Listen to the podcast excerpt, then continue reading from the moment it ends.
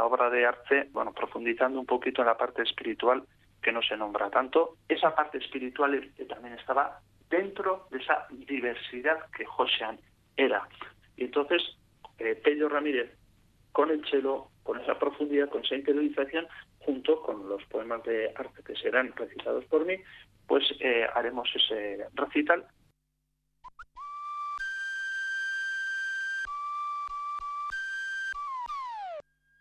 Cultura.eus con Galder Pérez.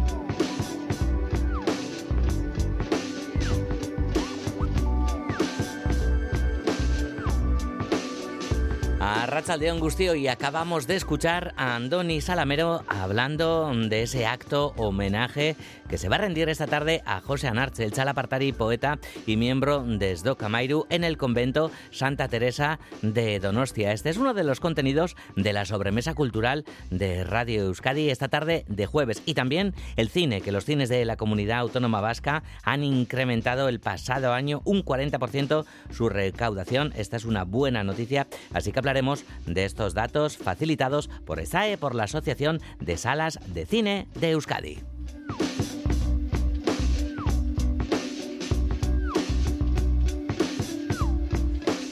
Hablaremos también de, grafitis y hablaremos también de teatro, muchas artes escénicas para este jueves con José Ignacio Revuelta y Alberto Zubeldia en la dirección técnica, Esther Murelaga en la producción de redacción.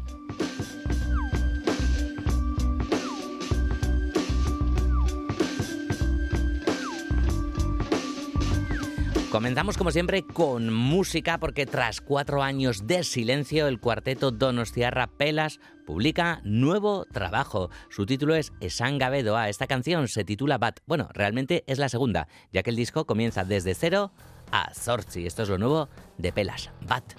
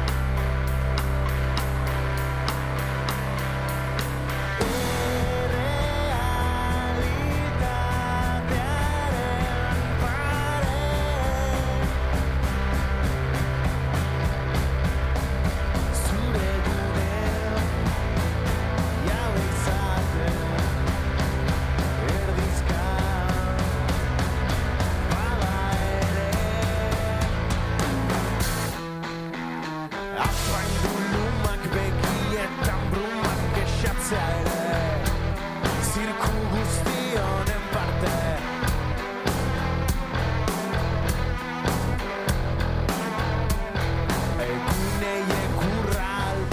Esan gabe doa lo nuevo de Pelas, como decimos, tras cuatro años de silencio sin publicar nada nuevo, vuelven con este disco compuesto por ocho canciones. Hay, por cierto, una versión de Mal de Ojo, canciones que han grabado en el estudio Atala de Vera con Íñigo Irazoki y todo ello de manera absolutamente analógica. Y cuando pasan 10 minutos de las 3 de la tarde vamos a hablar de cine, como decimos, ese buen momento que viven las salas de cine recuperándose después de los datos de la pandemia. Son los datos según facilitados por la SAE, la Asociación de Salas de Cine de Euskadi. Y dentro de este balance además destaca la aportación de producciones vascas. Nos lo cuenta todo Juan Ramón Martiarena.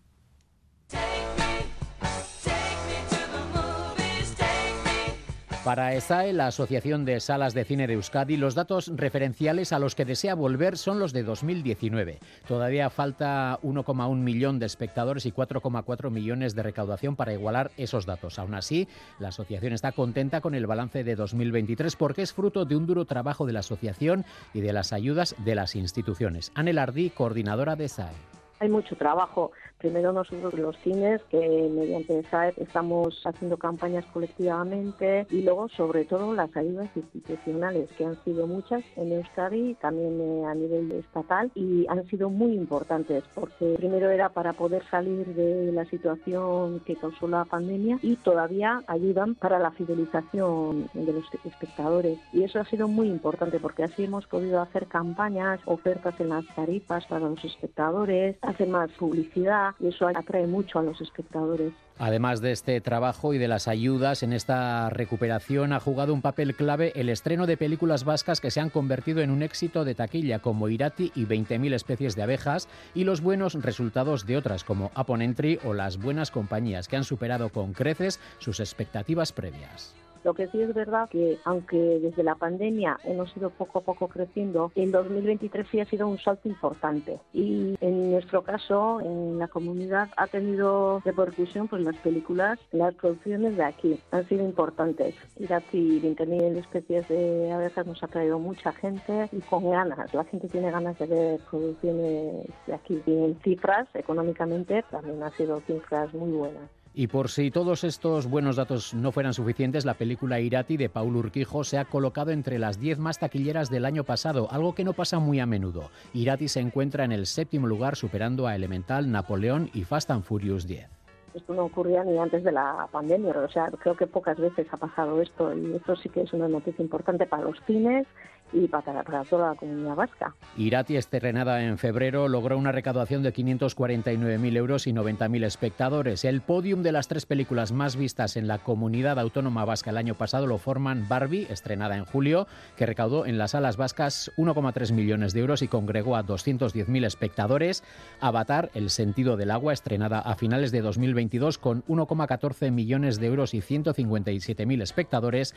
Y Super Mario Bros., la película estrenada en abril, que recaudó 1,11 millones de euros y fue vista por 176.000 espectadores.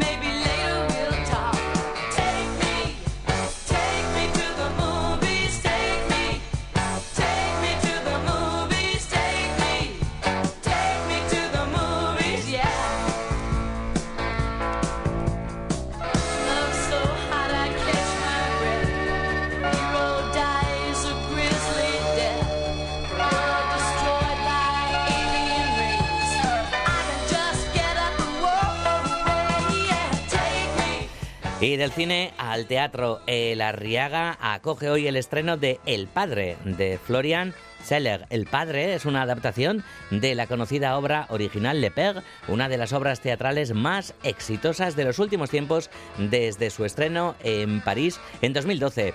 Esta farsa trágica cuenta la historia de Andrés, hombre culto, hombre terco, que está perdiendo la memoria, pero se resiste a aceptar ningún tipo de ayuda y rechaza a todos los cuidadores. A medida que trata de dar sentido a sus circunstancias cambiantes, el hombre empieza a dudar de sus seres queridos, de su mente e incluso de su propia vivencia de la realidad. Ahí es nada. El protagonista lo encarna Josep María Pou, que ya lo encarnó en su exitosa gira en la versión en catalán. Así define el propio actor la función, el padre.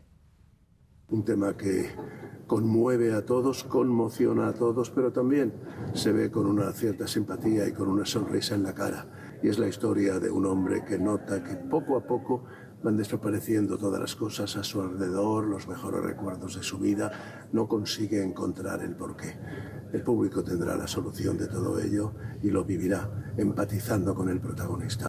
El público tendrá pues la solución de todo ello esta tarde a las siete y media en el Teatro Arriaga, el estreno de la versión en castellano del Padre, dirigido por Josep María Mestres y con Cecilia Solaguren, Elvira Cuadrapini y Jorge Kent, entre otros y otras en escena, además de Pou.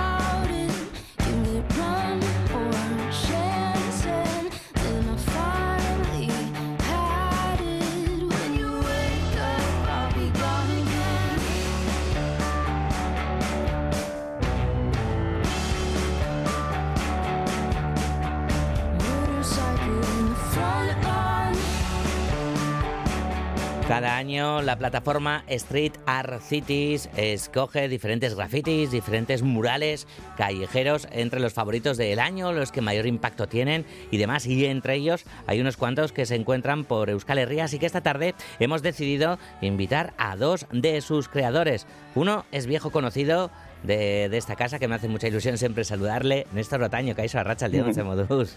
León, Alder, Se han a Néstor, Aspaldico, ya lo creo. Yeah. ¿De ondo? Ondo. Bai, topera, topera. Topera, bye, bye. Y otro de, los creadores eh, que, está, que está en Canarias, porque él es canario, es Matías Mata. Hola Matías, ¿qué tal? Buenas tardes. Hola, buenas tardes. Muchas gracias por invitarme. ¿Qué tal la temperatura por Canarias? Oh, danos un poquito de pues, envidia. Hoy hace un día espléndido, la verdad. Un sol que no sabemos por dónde va el tiempo por aquí últimamente, pero hoy tranquilito, sí, y muy mm. bien, soleado. Vale, bueno, te digo de darnos envidia, pero bueno, que el tiempo se, se, esté comportando así, desde luego no es cosa buena ni para dar envidia. vamos a hablar, de, vamos a hablar de, de, vuestros trabajos, como decimos. Néstor, vamos a empezar con, con los tuyos. Si te parece, bueno, lo, lo, primero sería algo así como, ¿no resulta un poco competitivo todo esto? Eh, Néstor, empezamos contigo, ¿no? Que también estás acostumbrado a, ligas y, y demás. No sé cómo vive un creador toda esta competitividad, Néstor. Bueno, pues eh, la verdad, a mí la verdad que no me gusta mucho la competición porque no, no me gusta compararme con nadie, cada uno hace, hace lo que hace y ya está. ¿eh? Pero bueno, al final, no sé, es lo que toca, ¿no? Mm. Y bueno, yo lo veo más como una manera de darme a conocer y, y no sé, y que se reconozca un poco mi obra, mm. pero más que nada eso. Matías, ¿tú cómo, cómo, vives todo, todo este rollo competitivo? Sí, pienso igual que el compañero, eh, prácticamente vamos a admirarlo como si fuese un juego, ¿no? En el arte no hay nadie mejor que nadie, eh, son distintas sensibilidades por cada autor o autora y, eh, no, se puede poner una lista, ¿no? Como lo está haciendo este, esta plataforma. Pero bueno, es, es una manera de difundir arte de todas partes del mundo, hay que mirar esa parte positiva eh, pero la sociedad también es verdad que le gusta estos juegos, ¿no? Y, hmm. bueno, a cada uno que, el impacto social genere un mural, pues siempre, al final son una obra pública que es para todos. Todo el mundo puede opinar. Hmm, bueno, y a, y a, los medios también, porque aquí estamos, ¿no? Hablando de, hablando de, hablando de ello. Vamos, con, vamos a hablar un poquito de, vuestro trabajo, de, de vuestras obras. Eh, la primera nos lleva a Ibarra, Néstor, nieta y abuela, trabajando en un huerto de, de Ibarra, colocas ahí, ¿no? A, a la niña con, esa flor en, la cabeza, a, la mamá encima, en ese huerto, mostrándonos, ¿no? El, los frutos del huerto, ¿no? Ese, mm. ese pimiento, esa, esa piparra. Eh, cuéntanos, ¿no? ¿Cómo es este trabajo de unas dimensiones enormes, además, Néstor?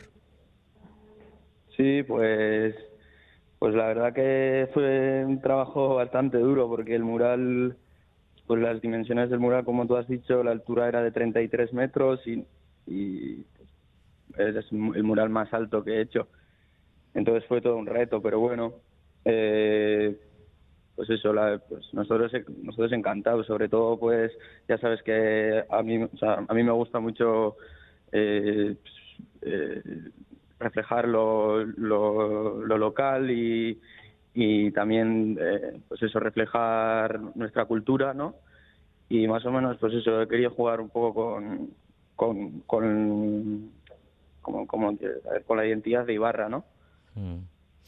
Está además... al final es Sí. Desbarcate, Néstor, vai, vai, sigue, sigue, vai. Vale, No, que... al final es eso, lo que tú has dicho, la, niña con la mamá y es la transmisión, eh, la transmisión cultural y los valores, ¿no? Mm. De Ibarra. Además, eh, están esos valores de, Ibarra, ¿no? Ese, ese contacto con, la tierra, ¿no? E, esas mujeres, esas dos mm. generaciones. Pero fíjate, el lugar, ¿no? También creo que, creo que es emblemático, ¿no? ¿Dónde está, dónde, dónde, dónde se puede ver, ¿no? Porque precisamente, ¿no? Donde pintáis, ¿no? También, chac, impacta, ¿no? Con, con, lo que contáis. Mm. Sí. Sí, sí, al final también el, eso, pues el tamaño que tiene es, muy impactante, ¿no? Y, eso no sé.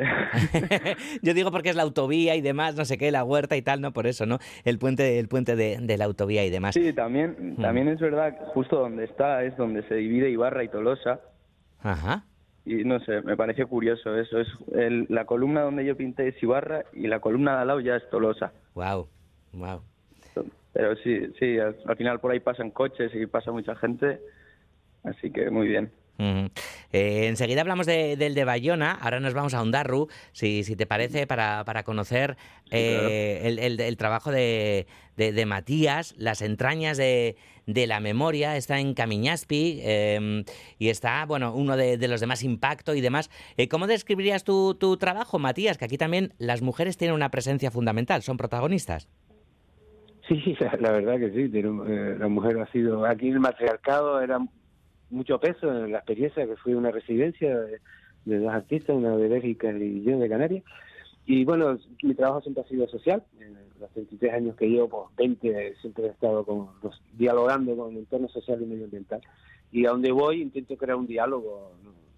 Puedo poner una manera de pintar o una forma, un diseño, pero eh, siempre creo ese diálogo al lugar de lo que vivía allí y de las fotos de archivo, pues todo acababa hablando sobre la mujer que cuando se quedaba esperando meses y meses a su marido en la mar, ¿no? Pescadores, ¿no? Y después de las chicas jóvenes trabajando el pescado a recogerlo. O sea, que hay un salto generacional de mujeres que es la que mantenía esa sociedad en esas épocas y a mí me impactó, ¿no? Y al final intenté sacar esa sangre de la fuerza que tiene la mujer para aguantar y, soportarnos a veces, ¿no? En las situaciones sociales, me refiero. Y, y es un poco la línea que trabajé, ¿no? Una cosa monocrática, cromática de rojo y verde, un poco esa bandera de, País Vasco, ¿no? Mm. Pero um, sí, era más bien ese reflejo del sudor y el esfuerzo de la mujer, ¿no? En esa época. Mm, claro, eh, el rojo, ¿no? Tiene, tiene, tiene una presencia brutal, ¿no? La mar casi la llevas a, a los verdes y demás. Puede ser el rojo, tú hablabas de, de la sangre, ¿no? La sangre de, de las mujeres trabajadoras, pero casi también la sangre de, del pescado, ¿no, Matías? Sí, es un, es, un, es un poco esa esencia cromática de, de esas fotos antiguas en blanco y negro, ¿no? De sepia, pero lo llevé más a, a esa cosa de, de fuerza y de, de esas, esas arrugas que marcan el esfuerzo y el camino de, la, de esa señora, en ese, en este caso, de allí donde y, y un poco quise sacar esas entrañas, ¿no? esa fuerza de, del rojo también, ¿no? que es un referente de la sangre vida, vamos a decirlo así, y, y, la cultura de ellos, ¿no? del pescado, que, que también es una connotación de una cabecita, y, un poco esos, esos, veleros antiguos de pesca, ¿no? Y las, todo, todas las fotos fueron fotos históricas, lo que hice fue una escenografía personal. Mm. Y Néstor, vamos a ir con, con tu otro trabajo que, que está en Bayona, eh, en, en, el Cispa Gasteche, en, en el Gasteche de, de, de, Bayona, ocupa ¿no? la, la parte derecha de, Sí. de, de la fachada, prácticamente toda la fachada. Cuéntanos, ¿no? Esa imagen en la que estás tú también, además, ¿no, Néstor? Sí, pues eh, este mural a mí yo me quedé muy contento, ya que es verdad que me dejaron, pues me dejaron total libertad, ¿no? Para hacer este mural y eso no suele pasar siempre. Entonces me quedé muy contento con esto, pero pues eso también también me, gustaba mucho eh, al ser un gasteche, pues eso me motivó bastante, la verdad y bueno pues eso pues jugué un poco con, con los jóvenes, ¿no? Eh, con los- sí, y fue muy curioso también que mm, mientras yo pintaba pegaba mucho el sol y ah, la cosa fue que no tenía ya el diseño completamente hecho, sino que también improvisé un poco y como pegaba mucho el sol, yo me puse una camiseta en la cabeza para pintar Mm. y entonces decidí incluirme en el mural con la camiseta y jugué un poco con, la, con los carnavales de Ostarit, que llevan máscaras también, y conmigo.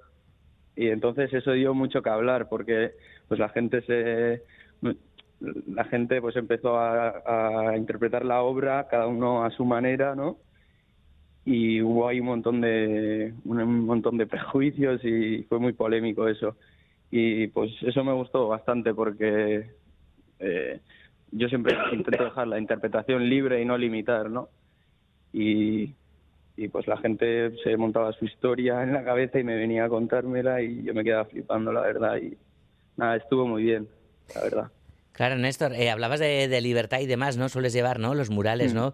Previamente bastante trabajados y demás, es normal, ¿no? Cuando te enfrentas a estas dimensiones tan gigantes. Pero en el caso de, del de Bayona, fuiste, fuiste improvisando tanto, por lo tanto.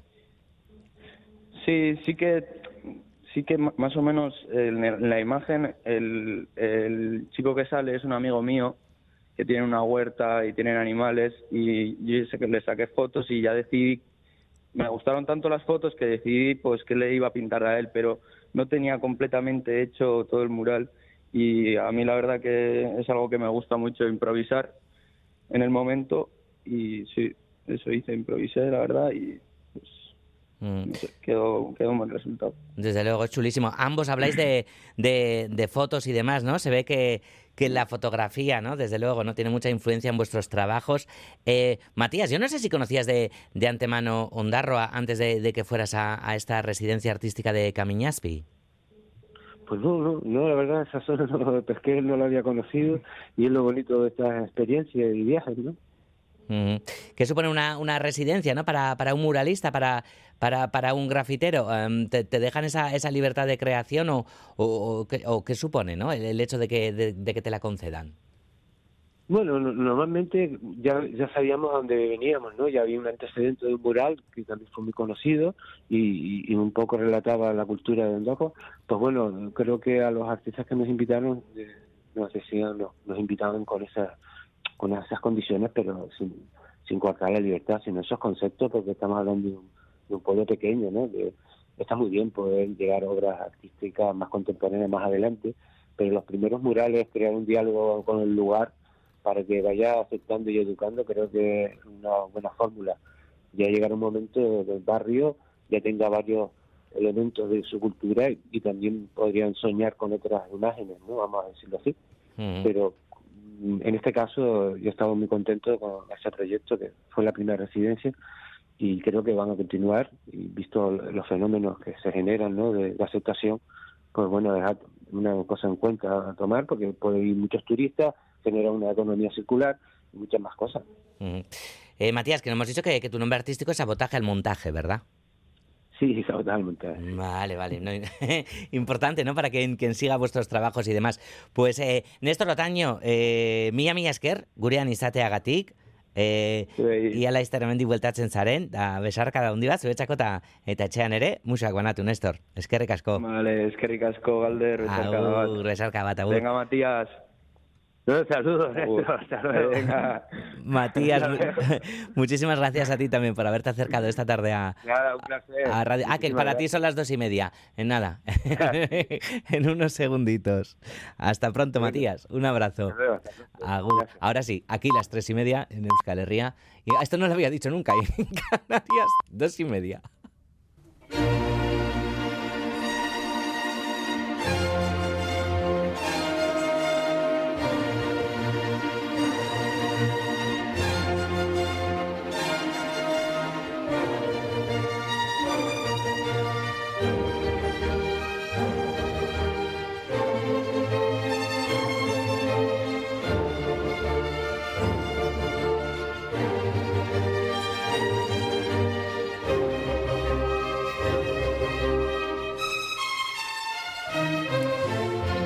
La Sinfonía número 25 de Mozart, una de las obras que se van a poder escuchar esta tarde en Baluarte en el sexto concierto de abono de la Orquesta Sinfónica de Navarra que lleva por título Entre la luz y la oscuridad.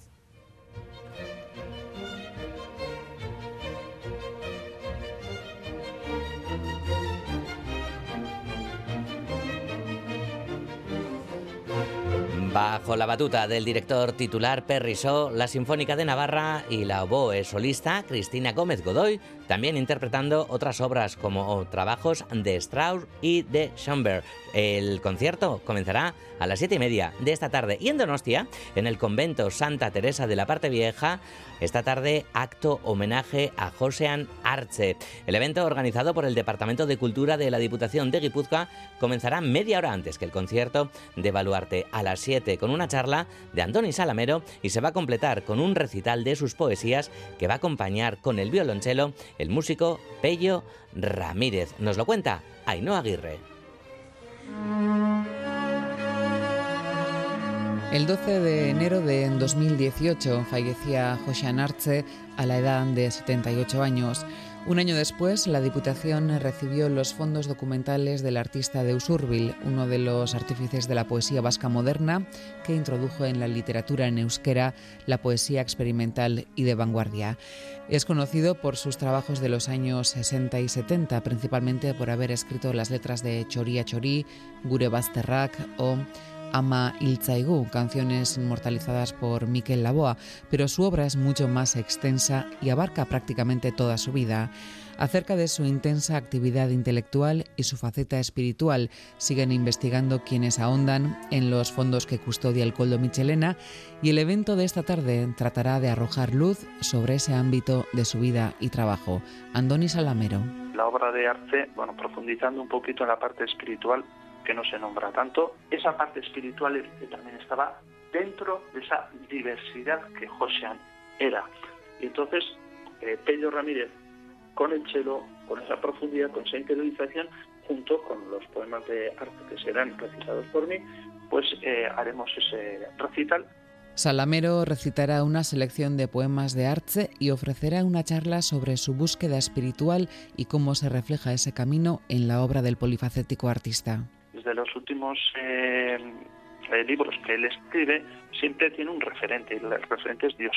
Eh, en cierto modo, hace referencia a, por ejemplo, eh, a que él ha encontrado a Cristo y verdaderamente es, su, su, punto de referencia. Esa mención no se hace en esa primera etapa.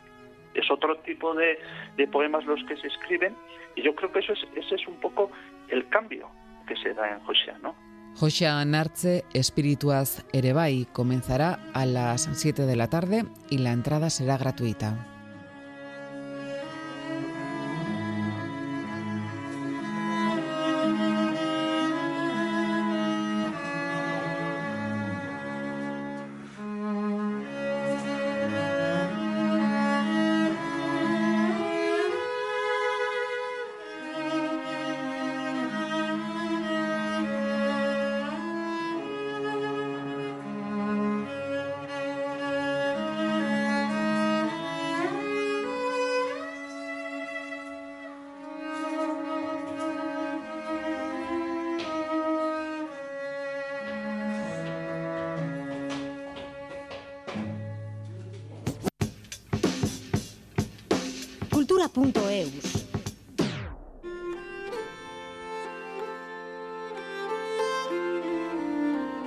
La red de plazas en euskera, Doñuele, ha presentado la agenda cultural de este año con la valoración del anterior que ha sido muy positivo y dicen que seguirán con ganas de seguir enredándose conjuntamente para así poder alcanzar mayor repercusión en cada una de las actividades que organizan. Nos lo cuenta Aloña Veraza. Bazen behin altxor bat, altxor kutxa handi bat, ondoan. Como si se tratase de una sesión de lectura conjunta y en voz alta, Julen Garete, miembro de Geure Gelatic, ha dado así comienzo a la rueda de prensa de Doñuele, que poco a poco se ha ido desarrollando con más voces.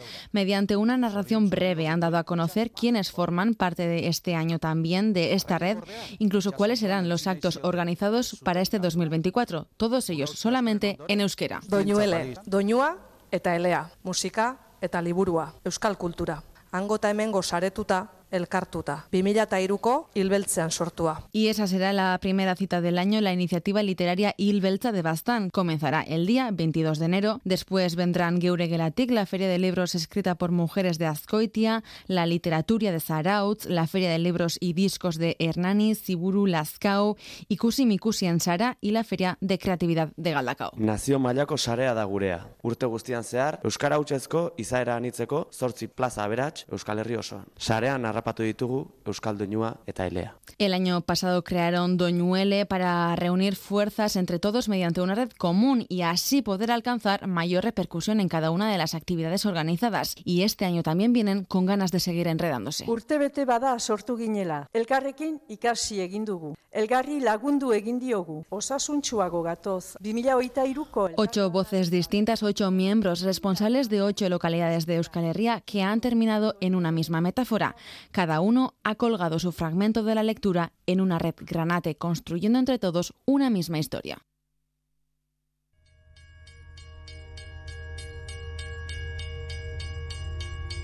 Mi abuela siempre decía que la vida es como un viaje en tren. Al final del trayecto todos nos bajamos en la misma estación, la estación Paraíso.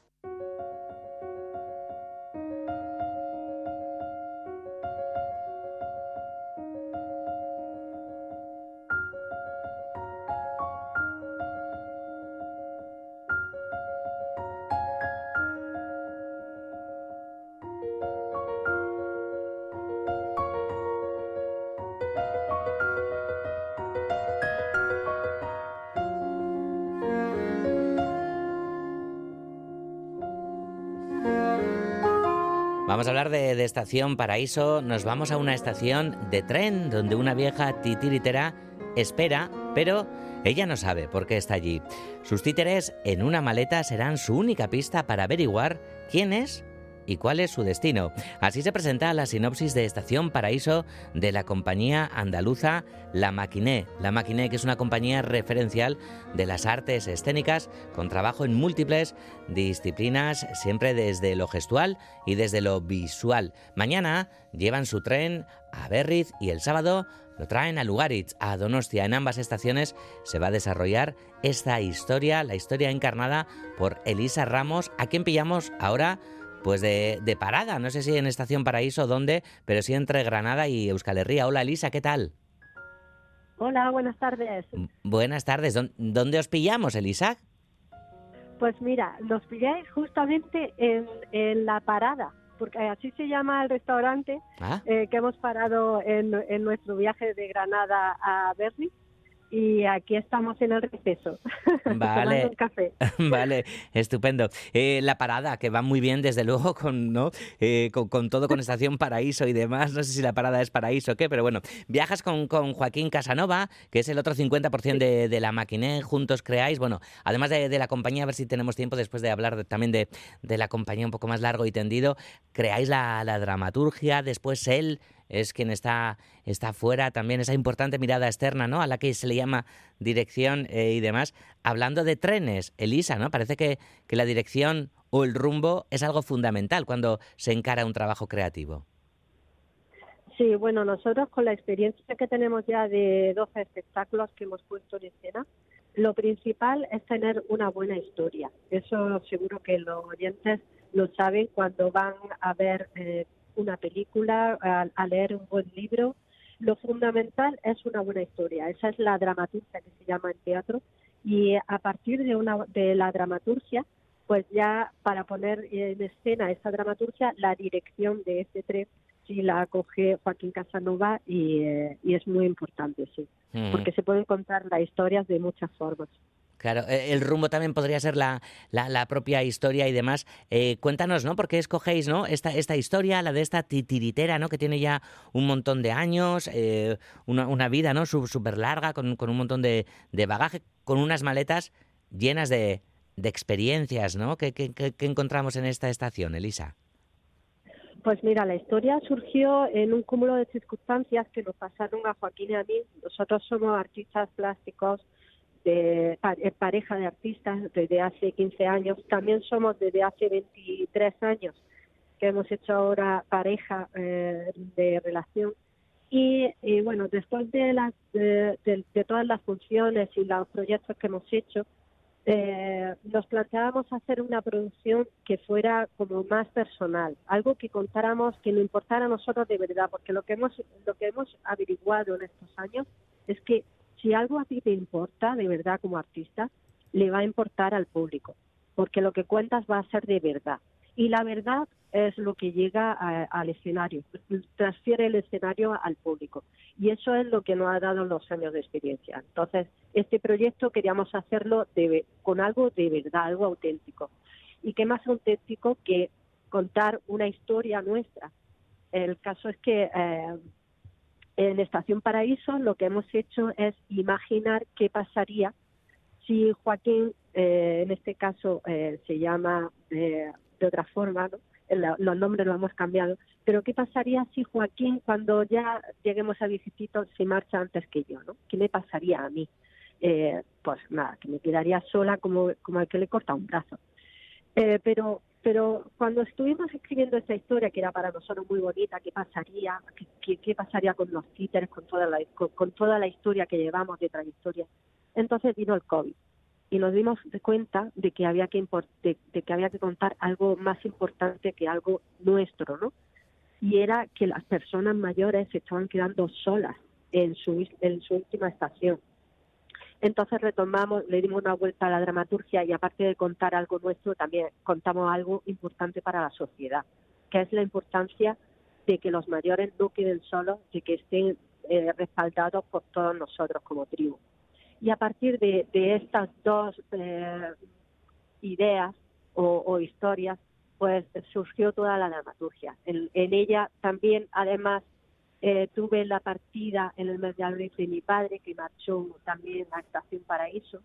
Y, todo esto, lo que pasó es que fue un bombazo de ideas, un bombazo de, de, sentimientos positivos también, eh, otros más, más negativos, todo el junto lo hemos concentrado en una dramaturgia y salió Estación Paraíso, que es un espectáculo que según el público sale sale emocionado, sale encantado y que tiene todo, tiene humor, magia, ilusión, eh, eh, esperanza y eh, mucha alegría por, por su protagonista que se llama Mada. Mara, yo no sé si Mara está por ahí porque nos habían dicho que, que igual se iba a acercar esta tarde a la radio, pero yo no sé si, si está en la parada, si viaja con, con vosotras o, o, de, o de- o de qué Sí, más. sí, aquí está que, que, que quiere coger el teléfono. Ah, pues, que eh, yo ve- os, os voy a dejar a ella porque me está diciendo que Venga. pasa que ella quiere en la prota. Venga, pues. Venga, pues claro, esperamos un segundo y a continuación vamos a tener eh, el gusto de, de poder saludar a, a Mara, que, que viaja también con, con la maquiné. Hola Mara, ¿qué tal? Buenas tardes. Hola, buenas tardes. Buenas, Bu- buenas tardes, Mara. Oye, qué placer poder eh, saludarte, poder charlar contigo. Cuéntanos, tú eres titiritera. Bonito, igualmente. eres titiritera. Eh, ¿Cómo empezaste con el mundo de, de los títeres, Mara? Ay, pues yo empecé desde muy chiquitilla. Yo veía los muñecos y le decía a mi niño, a mi, a mi, a mi, a mi mamá, ay, muy- queco, queco, y me lo ponía en la mano y hacía así, para arriba, para abajo. Y entonces, a partir, yo no sé, tendría cinco años. Y a partir de ahí fue ya una trayectoria, porque ya eh, que me gustaba ponerme cosas encima, eh, disfrazarme.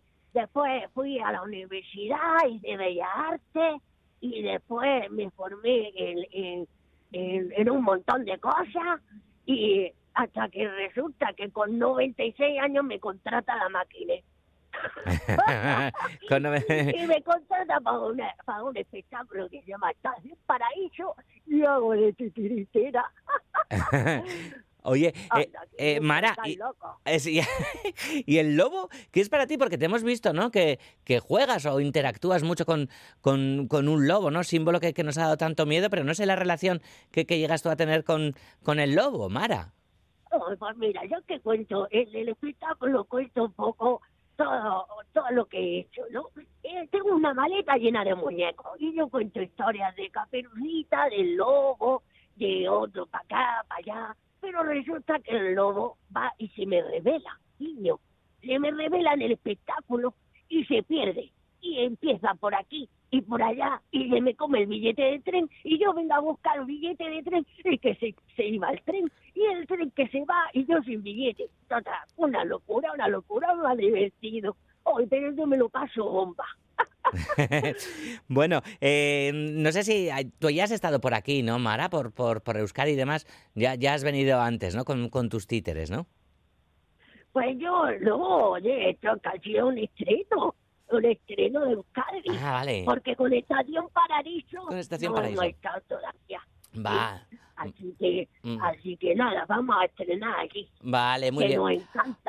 Pues, eh, Mara, mucha mierda para, para mañana en, en ese Oh, bolo de, de, de Berriz y el sábado también en, eh, en Donostia. Que, que vaya súper bien, ha sido un placer charlar contigo. Y, y si es posible, nos gustaría despedir también a, a Elisa, Mara, para... A la muchacha. Vale, un beso, un beso muy grande, Mara. Y hasta pronto. Vale, adiós, bonito. Adiós, adiós, adiós. Y Elisa Ramos de, de la Maquiné Teatro, que, que yo creo que ha recuperado, ¿no? Elisa. El, el Sí, tel- sí, hola, hola, oh. Elisa, nada, para, para ir terminando, como decimos, ¿no? Que eh, estrenáis aquí, ¿no? La, la función, por cierto, que eh, la Maquiné tenéis varias funciones abiertas, ¿no? No, no, no es la única esta, ¿no? También estáis con Parade, el Circo de los Valientes, la Casa Flotante. ¿Qué tal se lleva esto de tener en el cuerpo y en la mente, ¿no? Tantas funciones, tantos personajes y demás vivos. Pues, pues, bueno, es un- la verdad es muy gratificante porque es como un entrenamiento. Eh, realmente es como ir al gimnasio y ponerte a ponerte en forma en todos los aspectos. Que si la bicicleta, que si la cinta, que si las pesas, pues es un poco así, es un entrenamiento que como actriz es estupendo.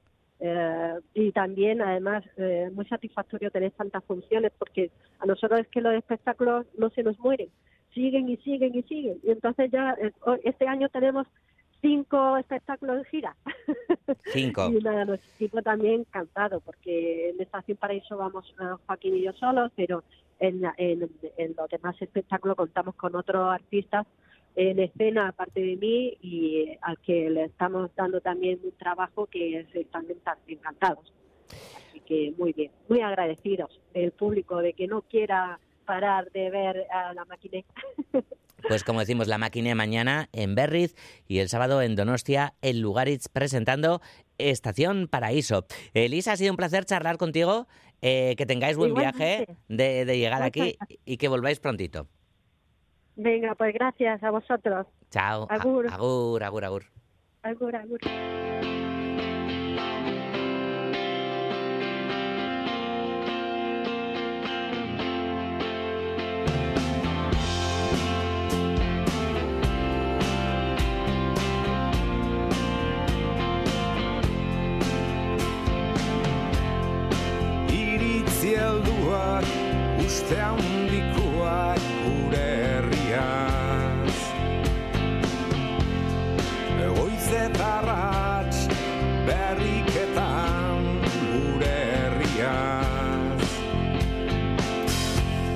Este domingo, Metro 4K Colectivo va a estrenar el espectáculo en el Auditorio Sutegui de, Urchur, de Usurbil perdón, con el título Archivo Villucia, el archivo desnudo. La obra es parte de un proyecto mucho más amplio, fruto de la investigación realizada por el colectivo tras recibir la beca Juan Mari Torrealday del Ayuntamiento de Usurbil y la revista Yakin. La incautación de documentos perpetrada por la Guardia Civil en la casa de Torrealday es el punto de partida de este trabajo. Oyer Narvaiza nos acerca más detalles.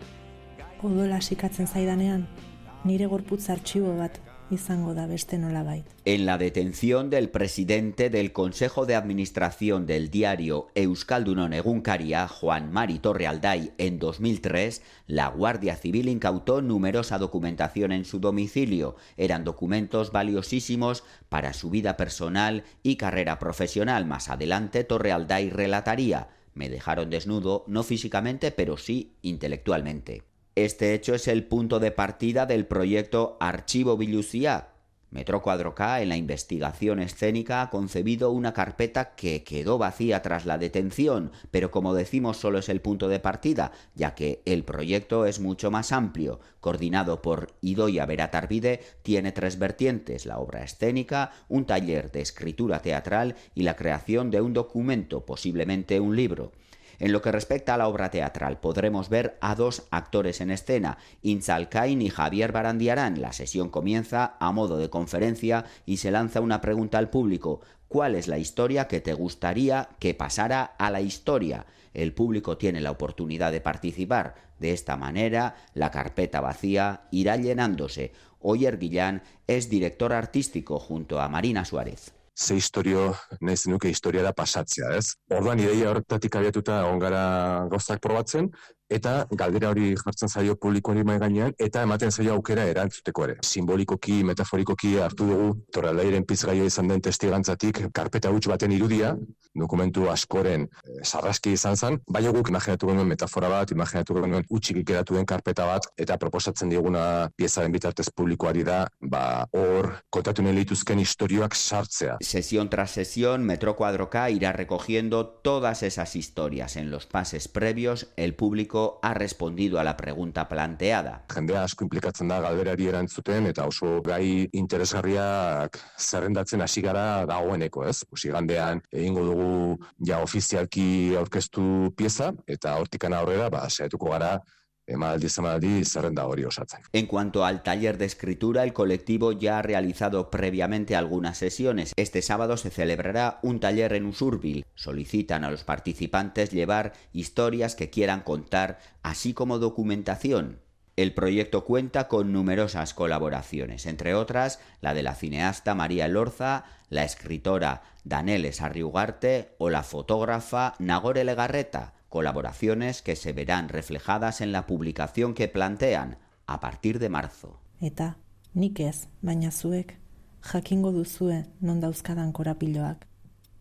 Eta non minak. Non bizitzaren umeltasunaren arrastoak. Bilduztuko nauzue, beste nola bait.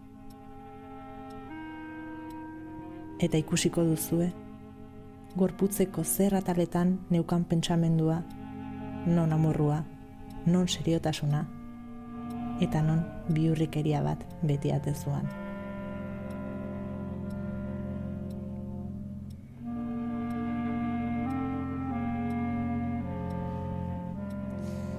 El estreno de Archivo Villusia será este domingo en Usurbil con Metro Cuadro K colectivo. Y la semana que viene, en la capital navarra, el Teatro Gallarre acogerá el estreno de Gaztambide, la gran zarzuela navarra, un espectáculo que pretende redescubrir la figura y obra del compositor navarro Joaquín Gaztambide, uno de los músicos más importantes de la segunda mitad del siglo XIX y pionero en la renovación de la zarzuela. Es un gran concierto en el que se van a poder escuchar algunas de sus obras más conocidas a través de las voces del tenor José Luis Sola y la soprano Raquel Fernández, además de los cantantes de la coral olitense. Esta mañana han presentado el montaje que se va a estrenar, como decimos, la semana que viene.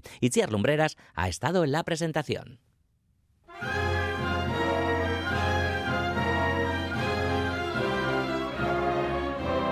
Joaquín Gazambide nació en Tudela en 1822. Tras estudiar en Pamplona, se trasladó a Madrid, donde desarrolló gran parte de su carrera como compositor. Durante años fue director del Teatro de la Zarzuela y, entre otros hitos, fue quien dio a conocer la música de Wagner en España. Pero sobre todo fue un gran compositor de zarzuela en su época, Luis María San Martín, musicólogo. Fue uno de los pioneros, uno de los que regeneraron la zarzuela de los siglos XVII y XVIII. Él apostó por este género y en apenas 48 años de vida hizo 48 obras. Y además no fue un músico cualquiera, estaba viajado, como se suele decir. Estuvo en Italia, Alemania, Francia, conocía lo que hacían los grandes maestros contemporáneos suyos, Bellini, Donizetti, Meyerbeer, incluso tenía aires mozartianos. Y a pesar de todo, su música y trayectoria no es suficientemente conocida. Por eso la Asociación Sinfonía Navarra, formada por músicos profesionales de Euskadi Orquestra, la Sinfónica de Navarra y la de Bilbao, entre otras, se ha propuesto que el público redescubra su figura. Así han creado Gaztambide, la gran zarzuela navarra, un concierto que incluye 14 fragmentos de nueve de sus zarzuelas. Javier Echarri es el director musical del espectáculo. Es un concierto muy dinámico, van a poder escuchar arias de tenor cantadas por el grandísimo tenor José Luis Sola, arias de soprano cantadas por Raquel Fernández, dúos, partes corales. Para el público va a ser muy, muy atractivo y muy dinámico. Van a escuchar obras muy típicas como son El juramento o La mensajera o El lancero, que sí que se conocen, pero hay otras, Un pleito, Los caballeros de la tortuga, Las astas del toro.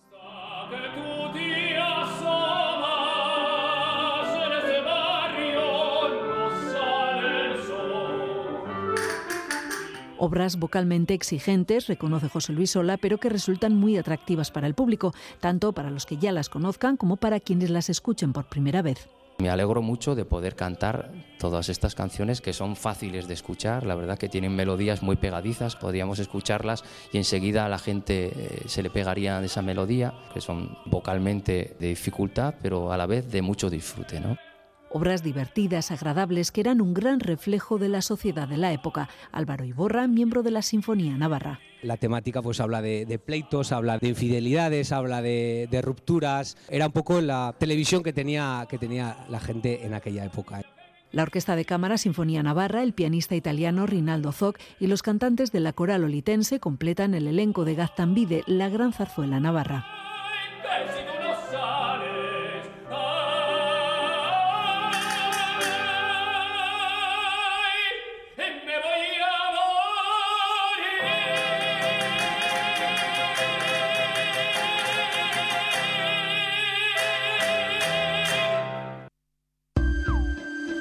cultura.eus.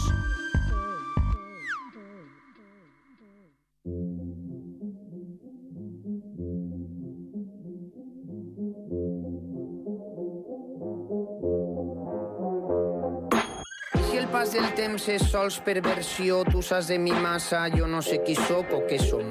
Jo vaig escapar d'un zoo i què puta és la guerra i quina pau el bosc. Estava jo dormint al meu cau, era 2013. Va aparèixer Pancho amb ritmes, lletres, somnis esgarrats en bolses, ens llancem al riu al 2014 estiu.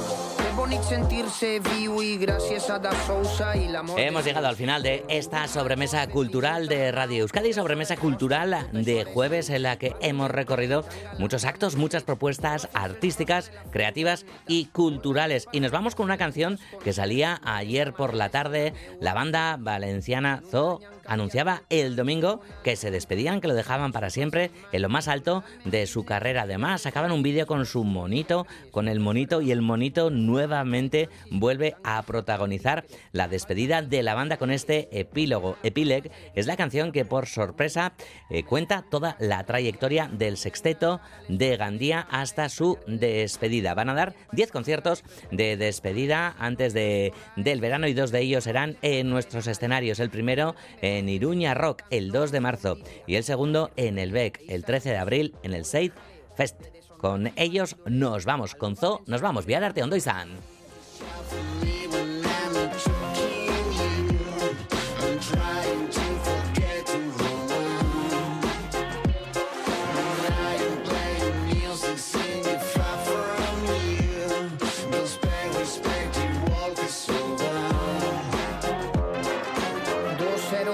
Zero any de paró i de pandèmia, la que vam viurar no té ni nom. Que previsors que vam ser guardant llenya i que inexplicable tindre tanta sort. Va ser estranya, fecunda, bohèmia, poca pirotècnia i molta diversió. Si he de posar nota a este període d'incerteses i angúnia, jo li doni un punt d'inflexió.